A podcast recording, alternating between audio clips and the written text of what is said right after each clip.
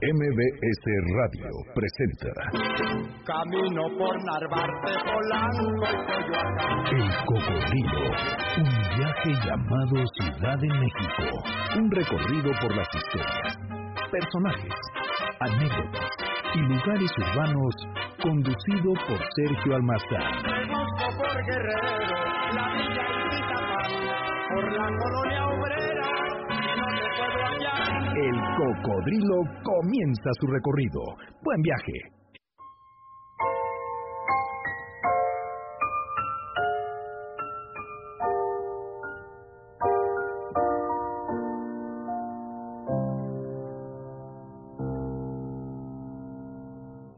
Mamá la negrita, se le sale en los pies la negra me ya no sabe qué hacer. Tu drume negrita, que yo va a comprar nueva cunita que va a tener habité, que va a tener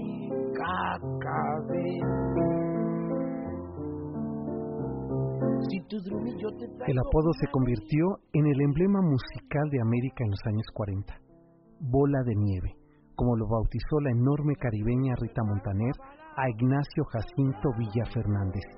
Fue el pianista con la voz más aterciopelada y negra de Cuba. Hizo del piano su cómplice, para de esa manera cantar sus lamentos que guardaba en esa misteriosa negritud y las cicatrices también que estaban ahí registradas en su garganta de aquellas pasiones incumplidas y frustradas. Bola de Nieve fue uno de los compositores, de los cantantes y pianistas más célebres y virtuosos de los años 30 hasta sumar casi cuatro décadas acompañado a grandes boleristas dramáticos de su entrañable isla cubana. Pero también como solista, Bola de Nieve cosechó sus éxitos. Hay amor, hay que adiós, que según se cuenta se la compuso a un amor fugaz, que era un taxista mexicano que lo llevó en 1933 al llegar a México de Yucatán y de ahí al hotel. Bola de Nieve aceptó públicamente su homosexualidad y la transformó en dolorosas piezas que interpretó con la pasión que advierte la soledad. Adiós felicidad, no puedo ser feliz o vete de mí son algunos ejemplos de esa pasión que se registró en la garganta como cicatrices en bola de nieve. Viajó a Estados Unidos, a Europa y toda América, donde su voz, sus anécdotas, su esencia negra, solitaria y profunda, impregnó el canto bolerístico de la época. Decidió radicar en México y aquí se presentó en el teatro principal, en el Nacional y en el Patio. Murió un 2 de octubre del año 1971, es decir, murió hace 45 años, después de padecer asma, cardiopatía, artoesclerótica, aunque sería un infarto el que terminó con su vida en aquella mañana en que estaba a punto de un homenaje que la propia Chabuca Granda le estaba organizando. Sus canciones en diálogo lamentoso, profundo, con cicatrices en la garganta y en el teclado, son la prueba irrefutable de ese apasionado músico, un artista entregado a la inmortalidad. Bola de nieve, ay qué amor. Que va a tener habité, que va a tener cacabé.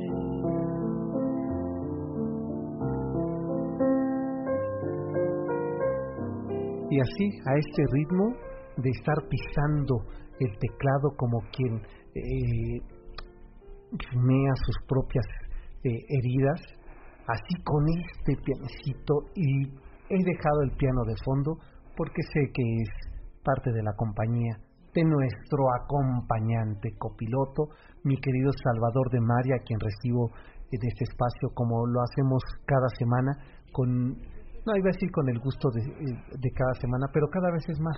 Cada vez nos da más gusto. ¿Y cómo no nos va a dar acompañados de bola? De bola de ¿qué ¿Cómo nos ha acompañado, verdad? Sí, el terciopelo de su voz, cuando decía hace rato, yo creo que él realmente fue el primer crooner de América. Sí, Con, sí, sí lo creo. y, y Claro. además el terciopelo de la voz y el del piano, porque tenía una una, una manera de atacar, de abordar el teclado. A mí me sorprende, bueno, no me sorprende, este hijo de una ama de casa y de un cocinero de, un claro que basta con nacer cubano para que a los ocho años de aquella extracción se matriculara en el conservatorio. ¿Qué, qué, qué tal eso? Pero además, te voy a decir una cosa que yo creo que lo determina y que no obstante es un músico popular de música vernácula, se entiende muy poco que su gran maestra fue nada menos que María Cervantes, la hija de Ignacio Cervantes, el gran compositor cubano, nada más por decir algo, el autor de las tres danzas cubanas que son prácticamente legendarias y emblemáticas de la música de conservatorio cubana. Así es, como decir, sería Lucuona. Como era contemporáneo, un poco antecesor de Lecuona, pero digamos era el que realmente pues elevó a música culta todo este hervidero criollo, ¿no? Claro, y entonces lo que digo, fíjate la síntesis de este excelente y finísimo piano con este muchachito que se iba a los bembés Exacto. Y entonces lo que dices tú con esta con esta con esta negritud, con esta con todo este bagaje y, lo que, y con esta finura musical. Y lo que ha de haber significado ser homosexual en la Cuba de los años 30. Bueno, o sea, con ese silencio que solamente lo podía confesar tocando el piano. Terrible. Eh, eh, él se quería matricular como pedagogo o médico, pero en ese entonces el gobierno de Machado realmente tenía la isla sumida, como ha sido la historia perenne de esa isla en la pobreza. Pero me haces pensar ahorita a, en eh, este escritor cubano. Reinaldo Arenas. No, el anterior, que. que, que eh, ¿Es el de Paradiso? Exacto. José Lezama José Lezama Lima. Bueno, Contemporáneo de él que también, desde luego, vivía un infierno atrapado en las cuatro paredes de su casa, de su homosexualidad, de su biblioteca, pero Bola de Nieve tenía un recurso magnífico, la música. La música. Bueno, qué bueno que tocas esto porque vamos a mencionar a los dos, a Reinaldo Arenas y a Lezama Lima. Eh, se conocían, incluso en Paradiso hace referencia a Bola de Nieve. Eh, entonces Bola de Nieve lo visita y le dice que va a hacer una gira que parece ser que es extensa, nada menos que con Rita Montaner, ¿no? Eh, y va a despedirse de, de su amigo, de su mentor, de vamos, de este cómplice, ¿no? Que era José Lezama Lima. Y José Lezama Lima le dice, se va que nos daba voz, viviré más en silencio.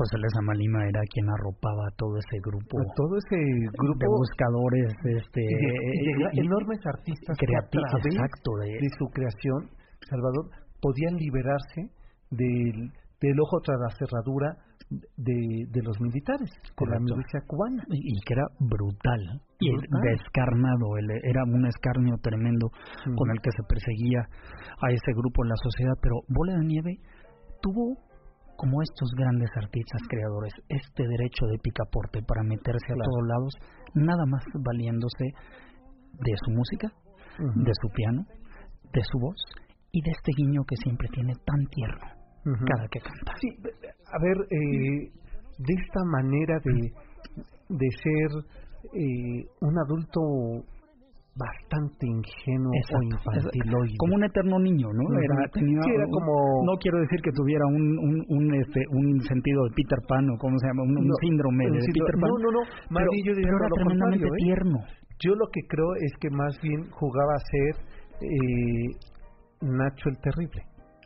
¿No? Así como Iván el Terrible. De acuerdo. O sea, jugar a que era muy inocente, muy cándido, muy niño, pero al salir de la isla y en la isla misma de Cuba, decía cosas terribles sobre el, tema de la milicia, la política y la homosexualidad en, su tiempo.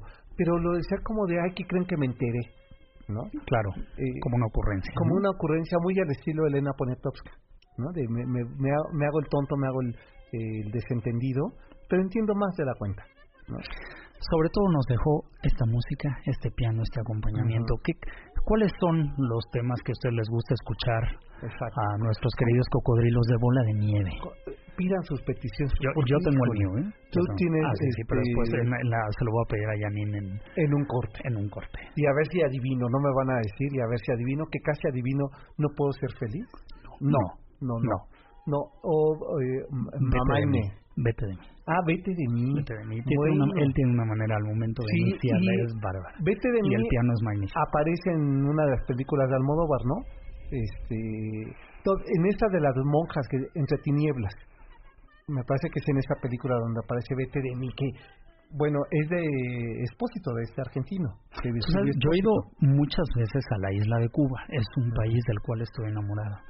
Y recuerdo una vez que llegaba y yo buscaba partituras musicales, algo de lo que tocara bola de nieve. Desde luego que era imposible porque la vez que fui fue en el periodo especial, no existía, vamos, no había una servilleta para poder escribir encima de ella, pero no había un pianista que me dijera, para que tú quieras la partitura yo te lo toco. Y tocaban todo. Y, cantaban todo. Y era una cosa maravillosa. No, pues sí.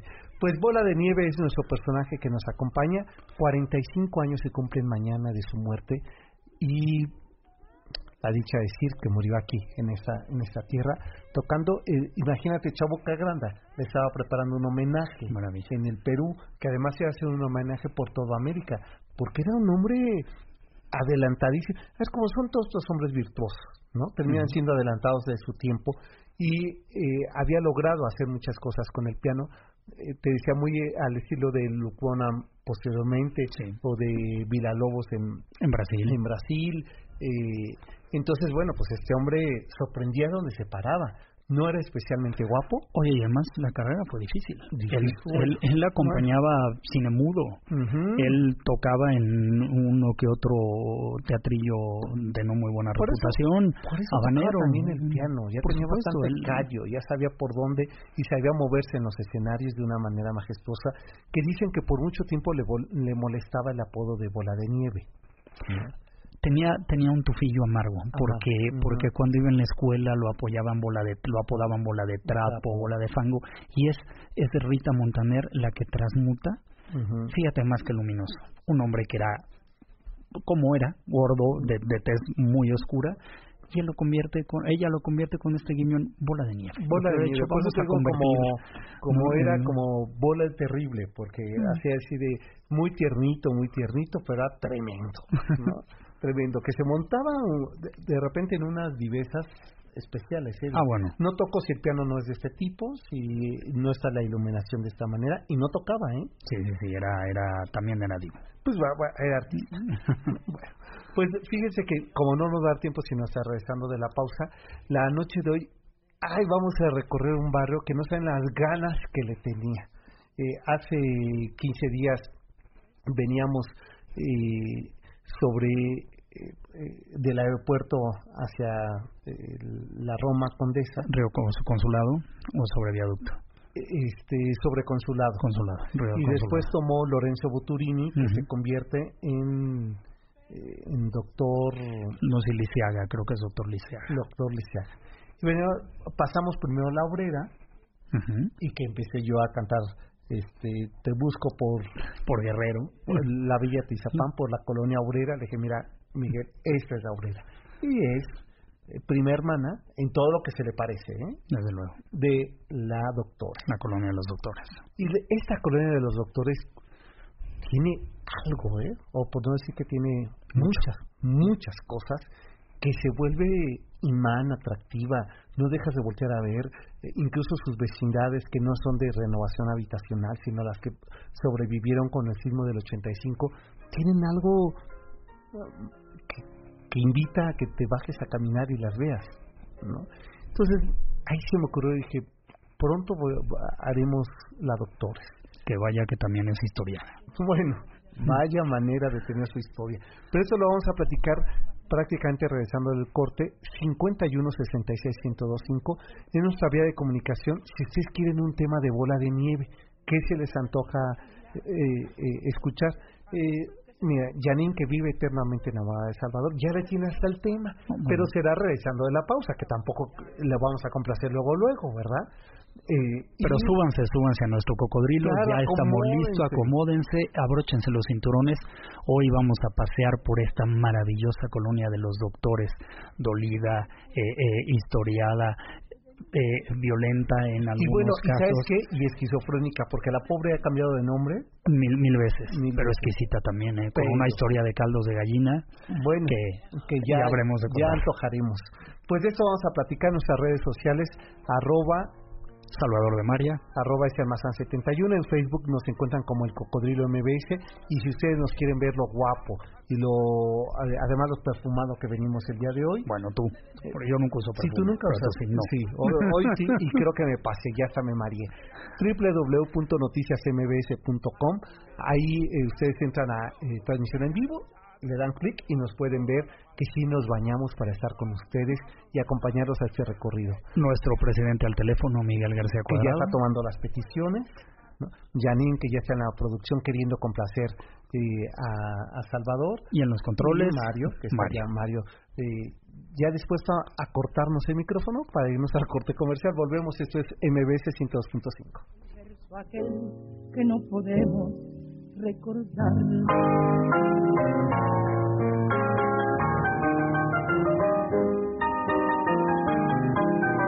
Si ves fantasmas en la noche de trasluz, vete de mí, no te detengas a mirar las ramas muertas del rosal que se marchitan sin dar flor. El cocodrilo, arroba mbs.com.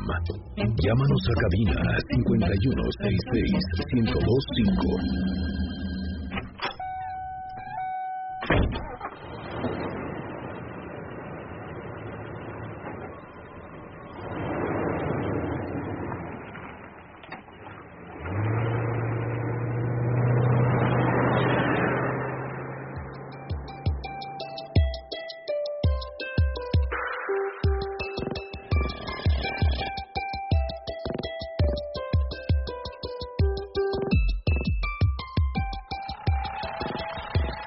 Apabullante y majestuoso centro del México colonial comenzó a extender sus límites de ciudad entre finales del siglo XVIII y principios del siglo XIX.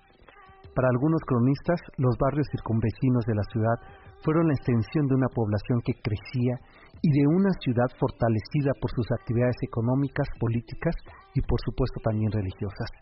El siglo XIX representó el siglo de las grandes transformaciones urbanas de esta, de esta ciudad que dejó de ser en la segunda década del siglo colonial para hacerse la ciudad independiente. Pero en realidad sería hasta las leyes de reforma que la traza original se modificó, ya que muchos conventos se redujeron o a escombros y en el mejor de los casos fueron escuelas y varios predios modificaron su razón social o su actividad comercial. Con los nuevos proyectos de traza urbana alrededor del centro de la ciudad, surgieron entre 1850 y 1899 nuevos barrios que dieron continuidad a un proyecto de crecimiento urbano. La colonia Morelos, Valle Gómez y La Bolsa en el noroeste de la ciudad, para albergar a la población de escasos recursos y a los obreros que se insertaban en las empresas manufactureras que se establecieron en el corazón citadino. Al poniente surgieron las colonias San Rafael y la Limantur, que atenderían a una nueva clase social, la mediana sociedad, que se incorporaba a una dinámica de pujante crecimiento conservador y aspiracional con su barrio Bravo, Santa Julia, una colonia popular de grandes dimensiones y célebres personajes de lo ajeno. Hacia el sur del hoy llamado centro histórico nacerían los barrios Hidalgo y la Indianilla. Quizá ninguno de estos barrios periféricos al ombligo de la ciudad fueron tan auténticos, tan definitivo en la naciente urbe como la Indianilla, más tarde la colonia Doctores, que nacería en 1899 ya con la traza, calles y nombres actuales de médicos reconocidos.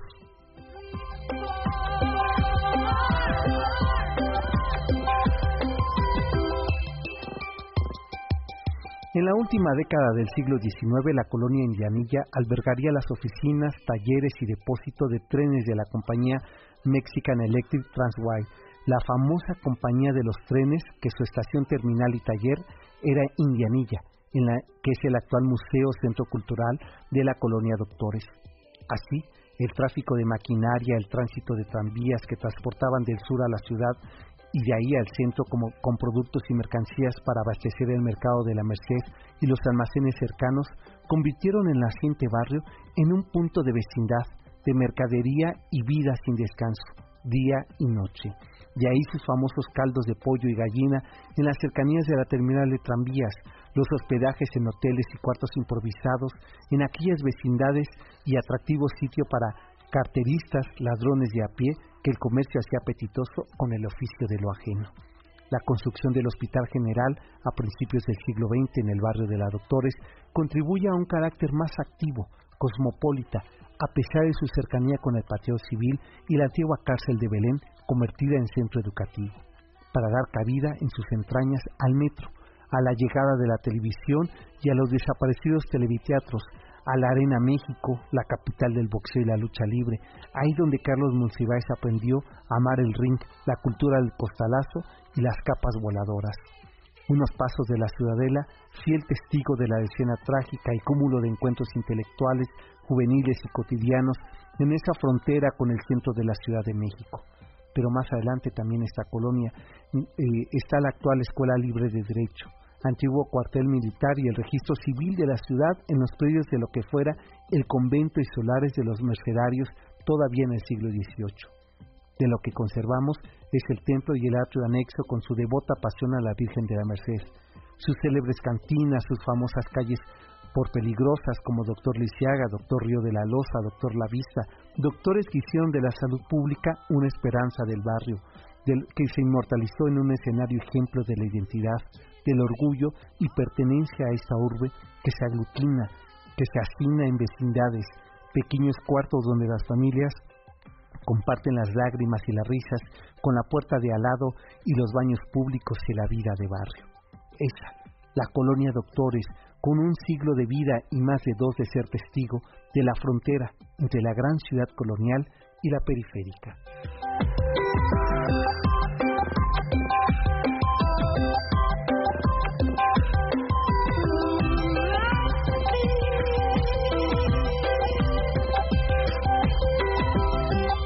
No estoy seguro, Salvador, pero me parece que nunca habíamos tocado a Bjork en este programa y es una no.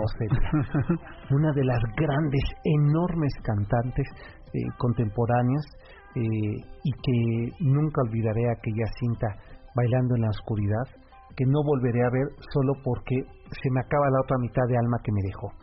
Eh, aunque dice Miguel que no debo decir alma, ¿verdad? Porque esto se puede parecer a, ciertas personas. Entonces diré la mitad de, de, cuerpo que me dejó.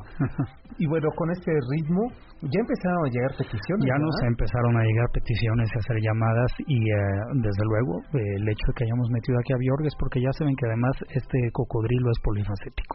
Exacto. Desde luego que estábamos en aquel canon interminable de la voz de, de, de Bola de Nieve y nos ha llamado por acá María Gulet, por ejemplo, de las Domas de Chapultepec, y nos dice que eh, Bola de Nieve fue un personaje muy poco conocido, pero que ella, sin embargo, lo quiere mucho, lo atesora mucho en la memoria y nos pide Alma Mía, desde luego, de la autoría de María Greber, en la voz de Bola de Nieve. De Bola de Nieve. Y bueno, y por acá también Esperanza Ortiz de Coyoacán, que enviamos saludos a Coyoacán, y he tenido ganas de hacer de uno de los barrios de Coyoacán ¿no? Como el barrio de los Reyes, un programa, irnos a viajar en estos laberínticos eh, y callecitas, y callejones, callejuelas. Se me antoja mucho. No podrá, no podremos decir que hoy no nuestro cocodrilo está muy eh, aristocrático, paseándose por estos barrios y les agradecemos mucho que se apretujaran con nosotros aquí en el asiento y se vinieran a esta maravillosa y populosa colonia de los doctores. De los doctores. Qué bueno que están paseando con nosotros Esperanza Ortiz. Y ella pide es de las tuyas. Eh, no, puedo ser, feliz. También en la voz de Bola de, de Nieve. Bola de Nieve. 51 66 1025 nuestra vía de contacto. Si ustedes quieren un tema de Bola de Nieve, pues solamente tienen que llamar y pedírselo a Miguel García Cuadrado, que ya está ahí muy puesto para, para escuchar eh, sus peticiones, y Janine para complacerles en nuestra rocola que nos acompaña en este viaje de cocodrilo. Oye, Sergio, hiciste en tu crónica un recorrido vertiginoso de todo lo que ha acontecido en la colonia de los doctores, desde que aquellas tres indias vendieran sus tierras a un cura que, que construyera una capellanía, la capellanía del Campo Florido, y como los barrios en aquel entonces eran celosos de sus historias, pues las tres indianillas que un día vendieron sus tierras, María Concepción era una, María, Pilar María del Pilar ahora, eran tres Marías, y por qué no las tres Marías, Fíjate que qué maravilla, tres, tres Marías que se juntan, que le venden al que además tierras. consideran que eh, no eran mestizas, ¿eh? sino que eran este, indígenas, puras de alta casa. Ya, claro, y entonces por esto indianillas. Indianillas. Y entonces se le llama la colonia de las indianillas, o el barrio de las indianillas. así lo conocía. Pero creo que como dijiste tú, una parte muy importante de esto es que incluso antes de que estas indianillas vendieran sus tierras a este cura, estos ya eran terrenos, como lo dijiste tú,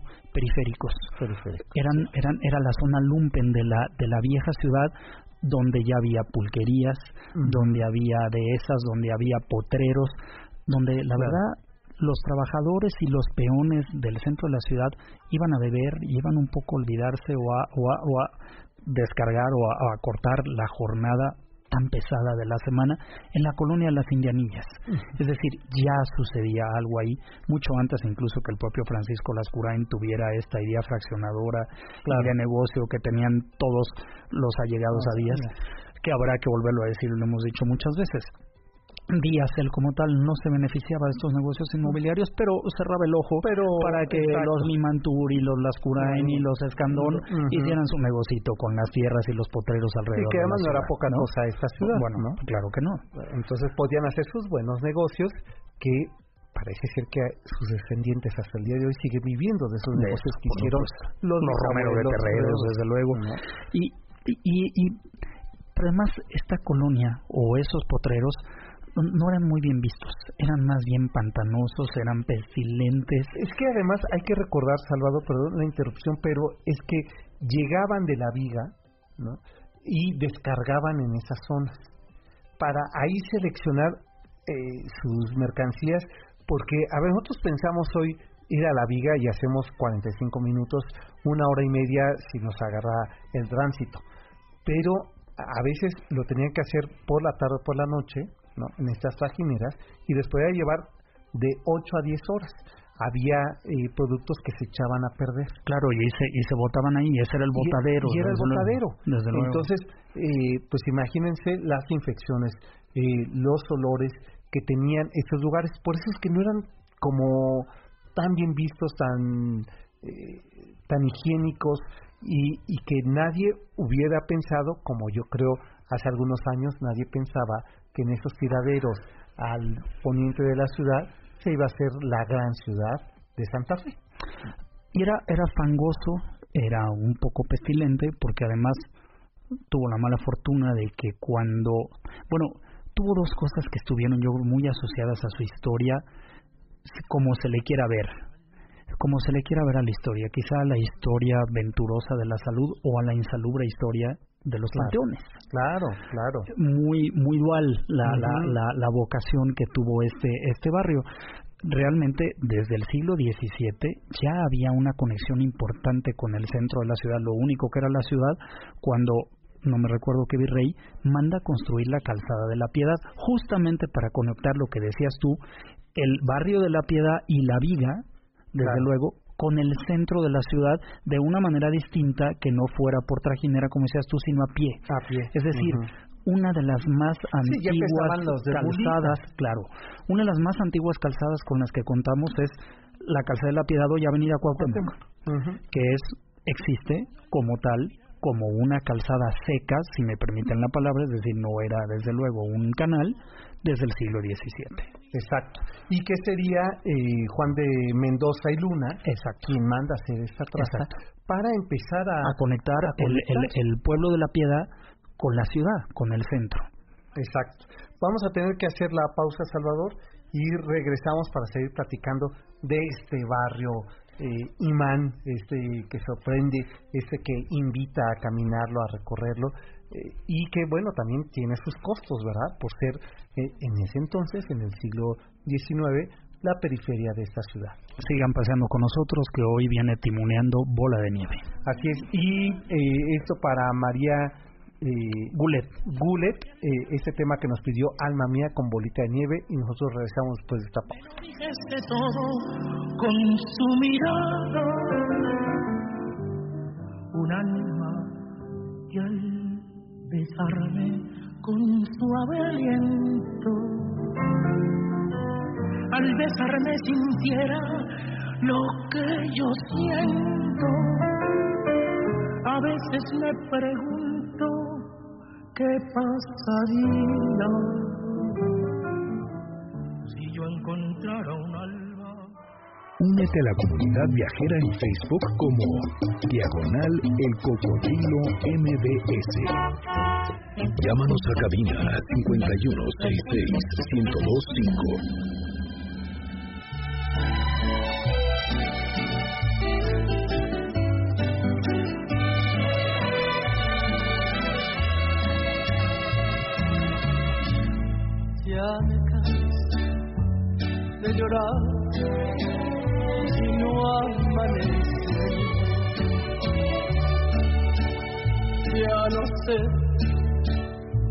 Maldecirte o por ti rezar. Tengo miedo de buscarte y de encontrarte.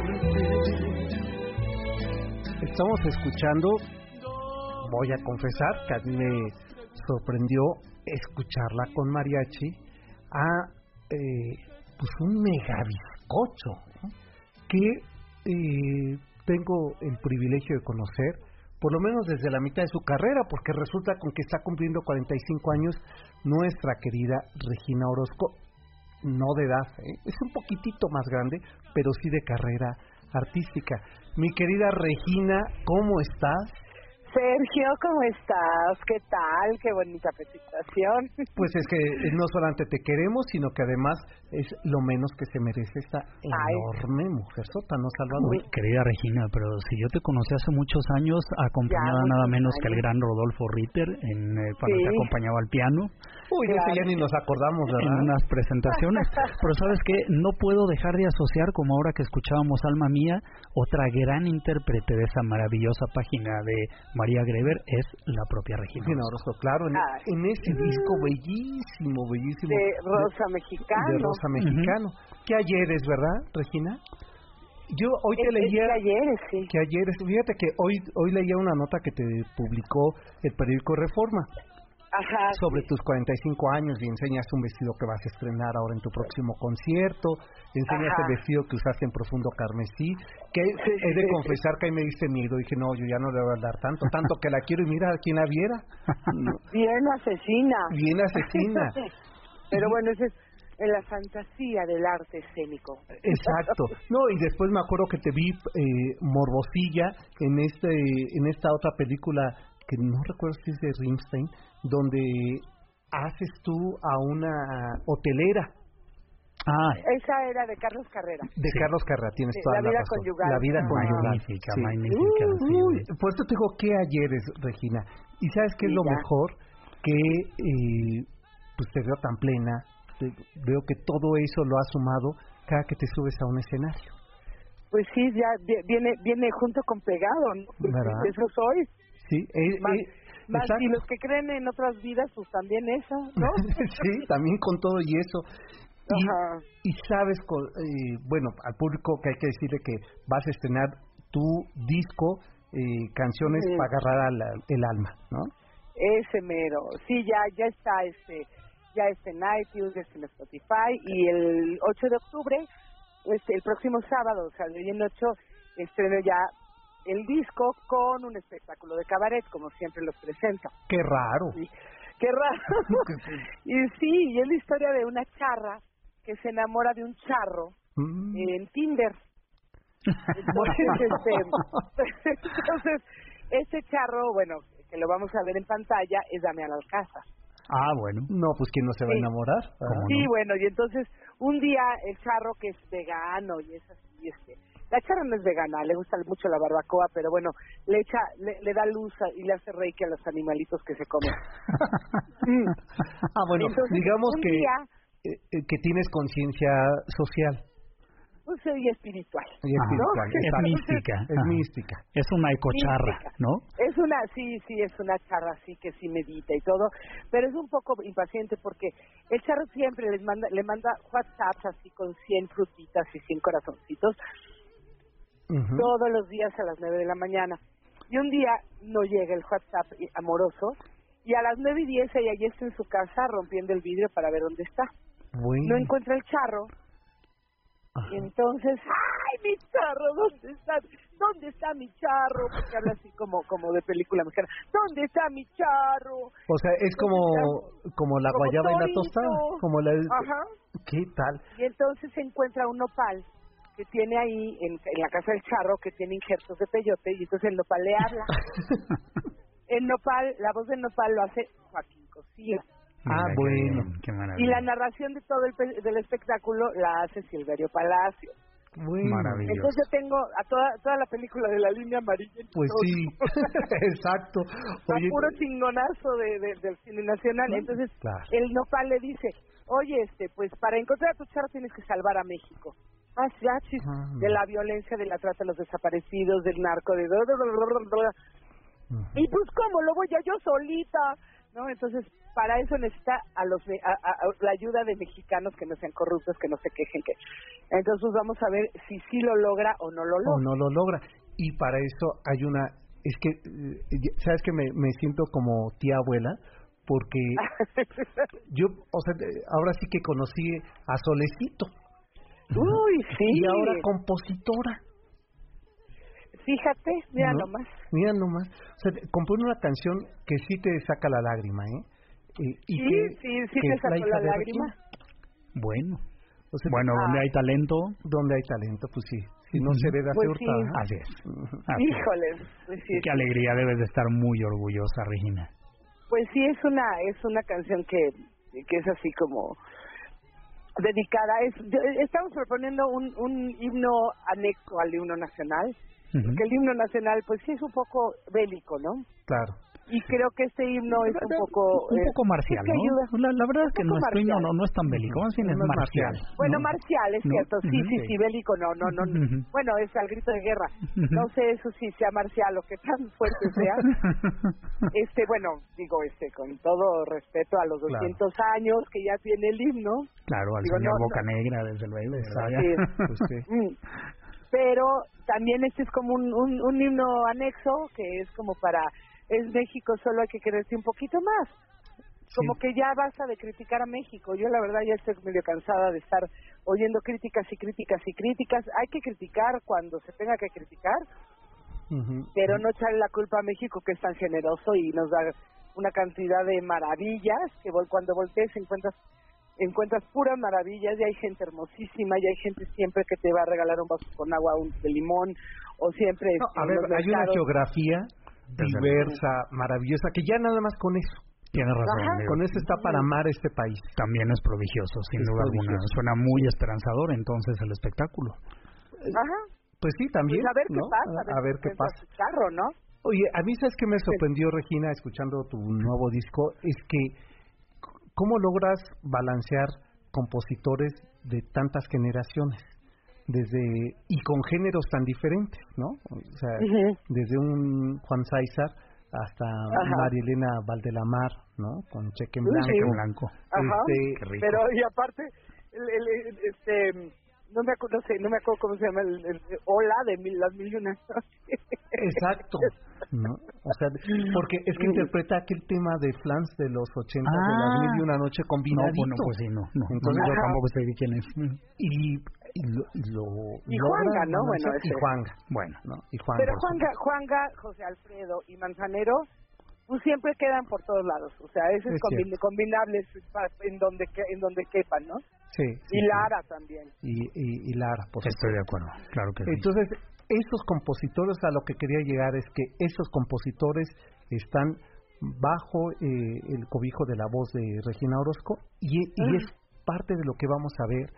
Y, y yo que siempre llevo agua a mis molinos es que lo que siempre agradezco a cantantes como, como tú, Regina, es que revitalizan el cancionero popular mexicano.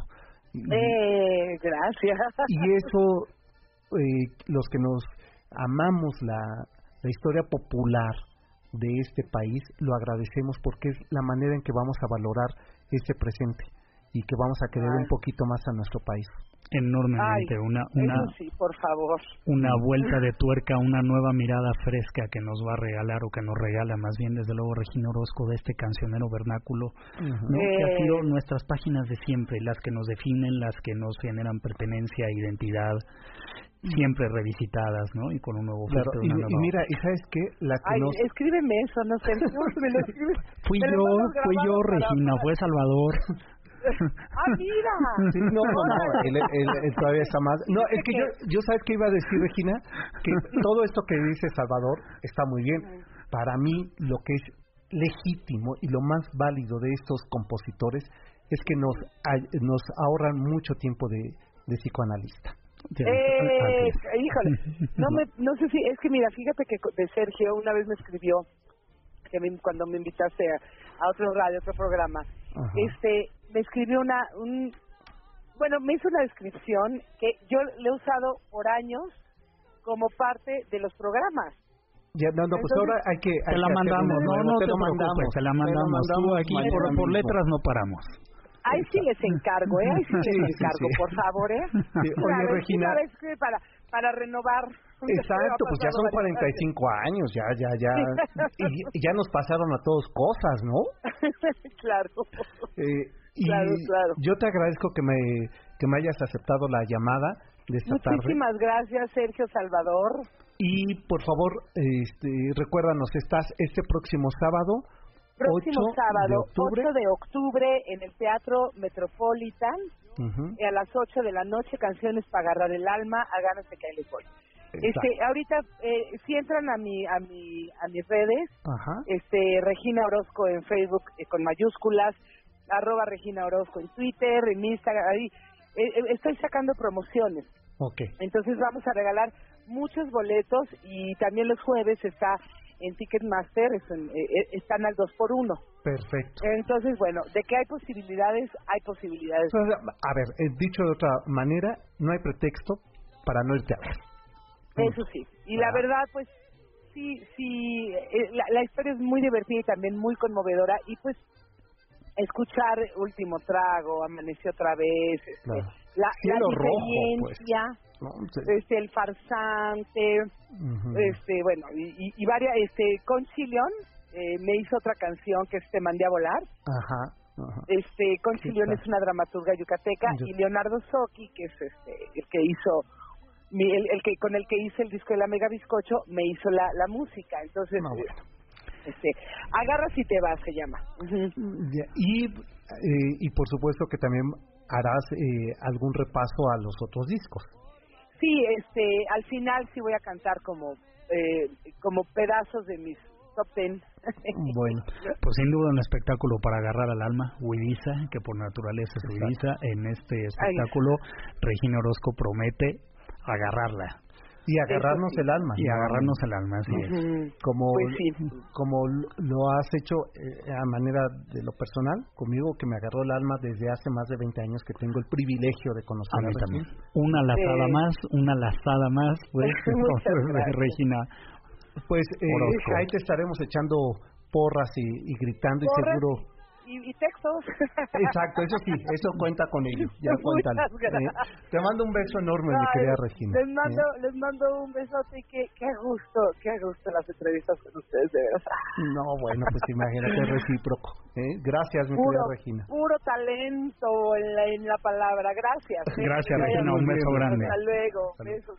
Pues Regina Orozco, para que usted se agarre en el alma, y, y seguro agarran otra cosa. Yo eso siempre sucede en los espectáculos de reggae. Eso, eso es decir que yo cada que voy, yo no pesco, ¿eh? yo ya ahora sí ya, ya no, ni, ni, necesito, pero que veo digo mira si entró solo y ya salió acompañada, mira eh, eh, ella entró acompañada y salió ya sola. Desde las noches del hábito, de, de bueno, tantísimos lugares. Y, y mira cómo nos mata el entusiasmo. Sí, Janine. Oye, antes de irnos tenemos a las redes sociales, pero tremendas en esta tarde. ¿Ah, Víctor Santillán, eh, eh, la Asociación de la Doctores, Alejandro, eh, desde luego también Susa, Francisco Ortega, Mirlo Vale, Alfredo González, bueno, la, Sara Morales Martínez. O sea, están eh, moviditos. vaya que esta colonia de los doctores despierta.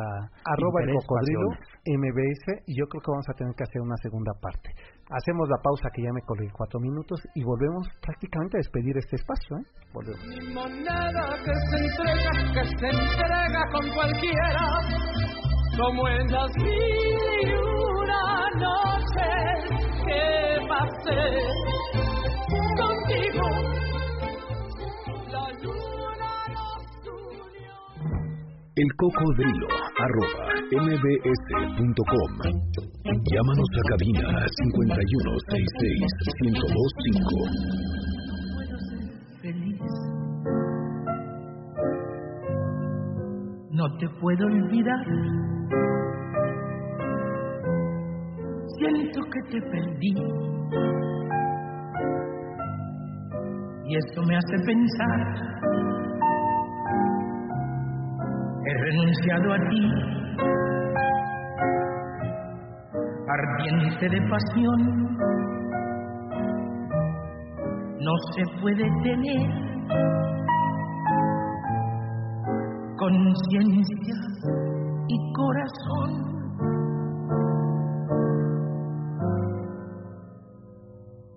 Hoy que ya nos separan, la ley y la razón.